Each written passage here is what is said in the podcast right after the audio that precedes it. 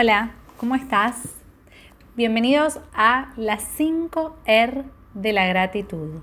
Aprendamos juntos a vivir en el paradigma de la gratitud.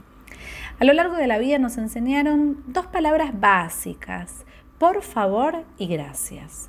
Sin embargo, ese gracias lo fuimos diciendo al pasar como una especie de decir automático, donde dejamos de darle significado y sentido en nuestra propia vida. Entonces vamos dando las cosas por sentado, sin poder valorar y disfrutar aún de las más pequeñas cosas. Así que hoy te propongo cinco pasos para que vos puedas realmente valorar todo lo que tenés y la vida misma y terminar, Dios quiera, luego de atravesarlos agradeciendo por todo lo que fue, por todo lo que es y por todo lo que será.